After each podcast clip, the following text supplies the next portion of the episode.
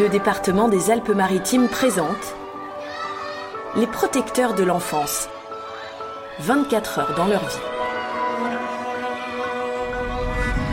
Moi, elle me fait peur dans la gestion des, des pleurs. Elle n'arrive pas à gérer son bébé. Elle me dit qu'elle peut le secouer.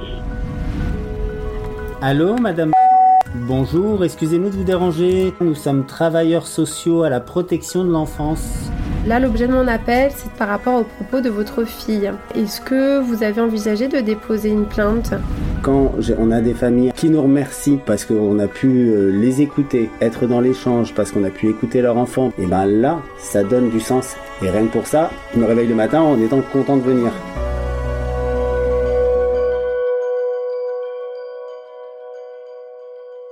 Dans cet épisode, vous allez découvrir le travail des équipes chargées de recueillir, d'évaluer et de traiter les signalements de maltraitance sur mineurs.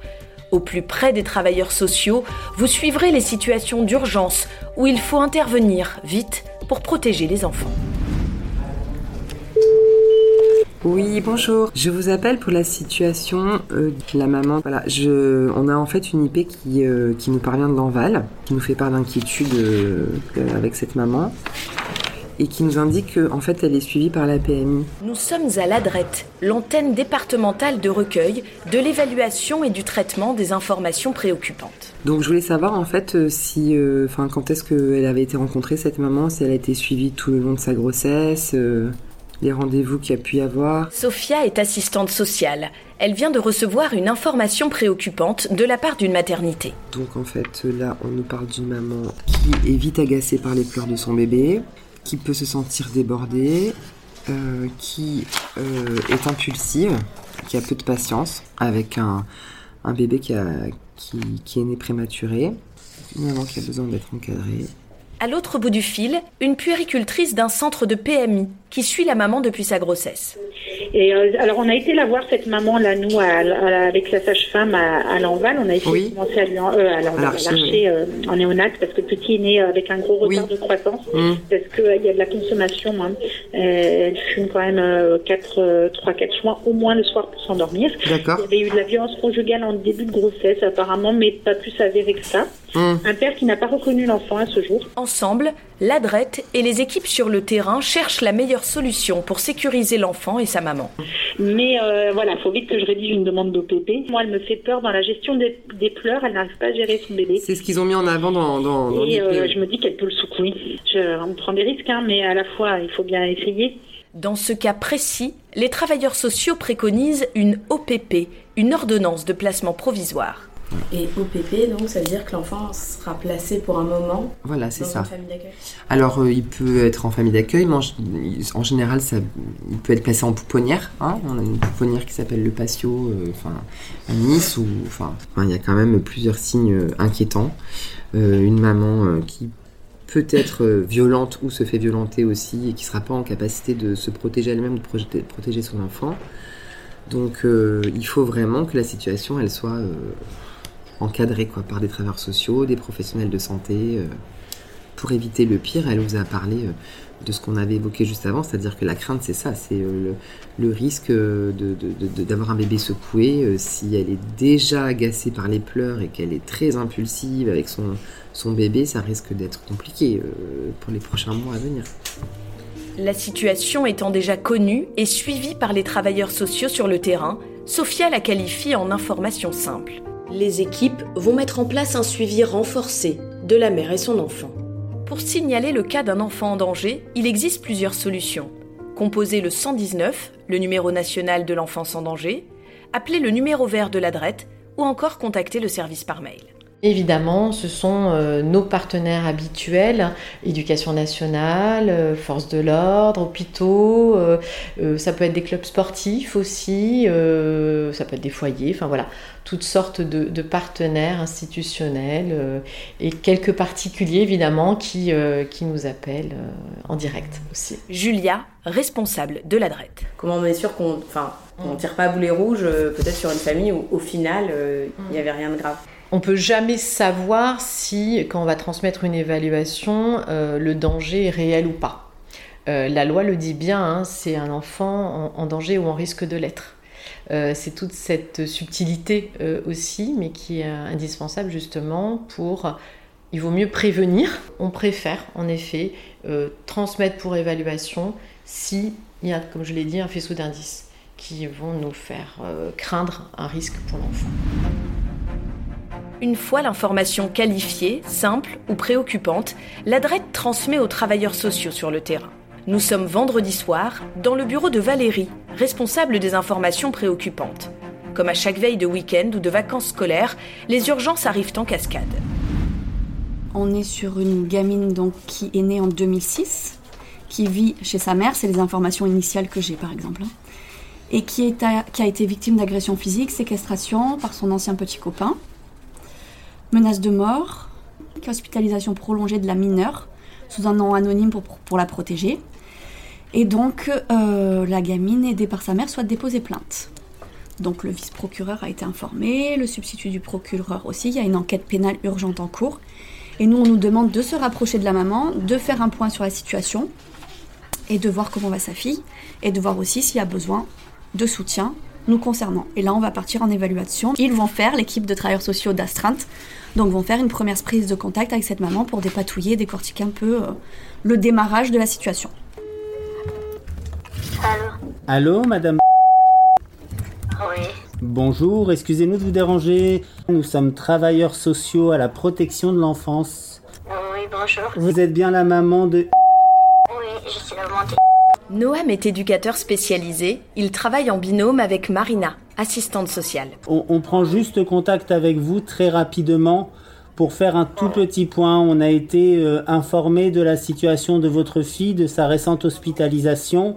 On a déposé plainte, oui. Vous l'avez déposé, quand, euh, quand elle est sortie de l'hôpital. Quand elle est sortie de l'hôpital, très bien. Alors, je, je vous explique. Comment est-ce qu'elle va, votre fille Alors, je, vous explique, nous on a un service de protection de l'enfance et d'évaluation. On a été saisi par le procureur de la République. L'idée, c'est pas de, vous mettre en difficulté. L'idée, c'est juste qu'on va devoir faire une évaluation qui va durer trois mois. On va pas se voir tous les jours, on va vous voir une fois, vous, madame. On verra, on viendra une fois à la maison et on va voir comment elle va. Euh, pour essayer comment elle se sent, voir comment elle arrive à, se relever de, cette situation et éventuellement aussi pouvoir vous soutenir vous parce que c'est jamais évident d'avoir une voilà une situation comme ça qui arrive à un enfant. Oui, ça c'est sûr. D'accord C'est sûr, c'est très dur. L'objectif de Noam et Marina est de mettre en place une aide éducative pour cette jeune fille, un retour à la vie sociale et à l'école, surtout.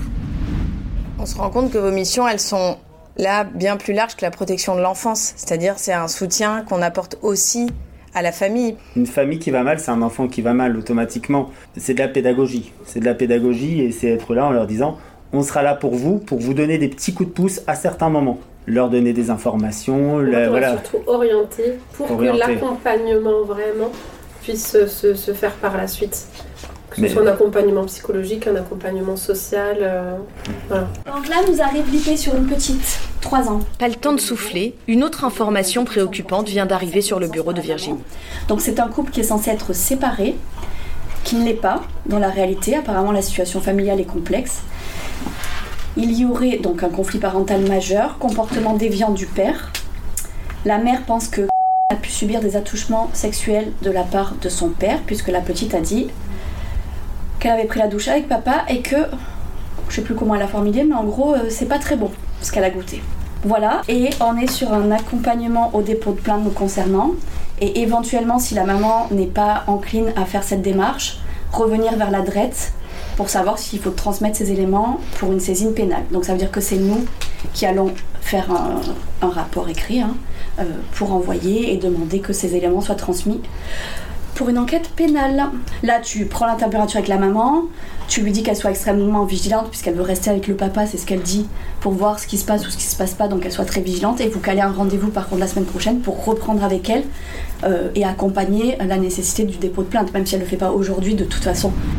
Oui, bonjour euh, madame. Bonjour, c'est madame assistante sociale. Voilà, donc je, me permets de vous contacter puisque on a, on a reçu une nouvelle information préoccupante suite aux, éléments que vous avez communiqués à notre collègue euh, Madame Euh, là, l'objet de mon appel, c'était euh, un petit peu dans l'urgence par rapport aux propos de votre fille. Euh, Est-ce que vous avez envisagé de déposer une plainte Pour faire, pour faire court, Oui. c'est que je porte pas plainte euh, parce que cette conversation, euh, je suis dans le doute. Enfin, le dialogue, c'est ça. Il sort de la douche, euh, euh, euh, regarde son père et elle lui demande qu'est-ce que c'est ça? Et euh, en anglais, son père lui répond euh, My et elle, dit c'est pas bon. Moi, je suis en train de ranger le placard derrière. Et je demande à ma fille qu'est-ce que tu as dit? Et elle dit c'est pas bon. Et commence à s'énerver. Et moi je lui dis écoute moi je vais investiguer parce que c'est bizarre. Voilà. Et ensuite les, les jours d'après euh, il y avait des trucs bizarres euh, euh, ma fille qui commence à lécher les voitures Oui, donc vous, donc vous voyez que votre fille, elle a quand même des, euh, aussi des manifestations de comportement qui peuvent aller dans le sens de, des propos qu'elle a tenus. Comme vous dites, il y a un doute. Enfin, ce sont des faits qui sont inquiétants, qui, qui relèvent du pénal. Et voilà, nous, on peut que vous, vous, vous inciter à déposer plainte parce que vous êtes la maman et c'est, c'est vous qui êtes euh, en, en posture de protéger votre enfant. Non, mais en fait, le, le- enfin, moi je lui ai demandé plein de fois de partir, mais il, veut vraiment, vraiment, vraiment Et pas. oui, mais c'est- c'est pour ça qu'au bout d'un moment, euh, s'il ne veut pas, il faut, il faut faire intervenir les forces de l'ordre. Du coup, Là, ça, ça tombe quand même très très mal. Il y a la- sa grand-mère qui vient de mourir. En vrai, c'est- quand même. Et oui, mais madame, entre eux, on, on comprend, hein, il y a le décès de sa grand-mère, euh, mais à côté de ça, il y a la protection de votre enfant, et c'est ça qui est le plus important. Parce que si je me plante, euh, bah, euh, ce qui se produit, c'est que bah, ma fille, elle va m'en vouloir toute ma vie. Alors, Euh, alors madame, votre, votre, votre fille, elle vous en voudra jamais de- de- d'avoir euh, souhaité la protéger. Pour Marina et Noam, c'est un travail minutieux. Il faut savoir rassurer les parents sans les accuser, tout en les orientant vers les mesures les plus protectrices pour leurs enfants. Mesures qu'ils ne sont parfois pas capables de réaliser par eux-mêmes. Du coup, là, on voit bien que euh, il y a tout un travail à faire pour que la maman elle accepte le dépôt de plainte. Si c'est pas fait, on transmettra nous euh, au pénal. Il y a un côté un peu frustrant parfois quand on n'arrive pas à euh, faire comprendre que c'est grave. Et oui, bien évidemment. Après, c'est vrai que les, nous, on, on- on est extérieur à la situation et on n'a pas tous les enjeux affectifs. Il y a beaucoup de- d'empathie de- vis-à-vis de cet homme. Et elle, Elle a partagé un- sa vie avec Oui, oui, c'est le père de son enfant. Donc, Ah. euh, euh, nous, ce qu'on ramène toujours, c'est l'intérêt de, de- de l'enfant et la protection de l'enfant et le fait que, ben oui, c'est compliqué, mais Mm. Euh, c'est aussi son rôle de protéger euh, la petite. Donc, euh, Et comment on euh, Parce qu'on demande à porter plainte, mais finalement on n'est pas sûr Non. que ça se soit Non. passé. non. Mais Mais, il y a justement, un c'est au service d'enquête de vérifier. Toutes les semaines, Marina et Noam font le point sur les situations en cours d'évaluation avec leurs collègues à l'occasion d'un point régulation enfance. Donc on a reçu une IP qui provient du 119, donc une dame qui a souhaité rester euh, anonyme. L'occasion de recueillir aussi les avis de l'équipe pour prendre les décisions les plus adaptées possibles. Euh, ce qui m'anime aujourd'hui dans ce qu'on fait, dans le fait de proposer une évaluation et de la réaliser et d'échanger avec les familles, c'est quand on va pouvoir, dans l'intérêt de l'enfant, pouvoir faire bouger les choses. Euh, mettre en place, accompagner les familles à mettre en place, des fois par elles-mêmes ou par le biais d'une aide éducative, une action qui va être positive pour l'enfant. Quand on a des familles à la fin de l'évaluation, ça arrive rarement, mais ça arrive, qui nous remercient pour ce qu'on voilà pour euh, pour parce qu'on a pu euh, les écouter parce qu'on a pu euh, être dans l'échange parce qu'on a pu écouter leur enfant parce qu'il y a des choses que leur enfant peut-être ne leur avait jamais dit et qu'il a réussi à nous dire pendant un temps d'entretien et qu'on a pu retravailler ça avec les familles qu'il y a des nœuds entre guillemets à certains moments qui arrivent à se dénouer par le biais de nos entretiens et ben là ça donne du sens à ce qu'on fait. Et rien que pour ça envie je me réveille le matin en étant content de venir. En cas de doute, d'inquiétude ou de danger avéré, il existe plusieurs solutions pour signaler le cas d'un enfant en danger. Le 119, numéro national de l'enfance en danger, le numéro vert de l'adrette, mais il est également possible de contacter ce service par mail. Vous venez d'écouter Les protecteurs de l'enfance, 24 heures dans leur vie, un podcast réalisé par le département des Alpes-Maritimes.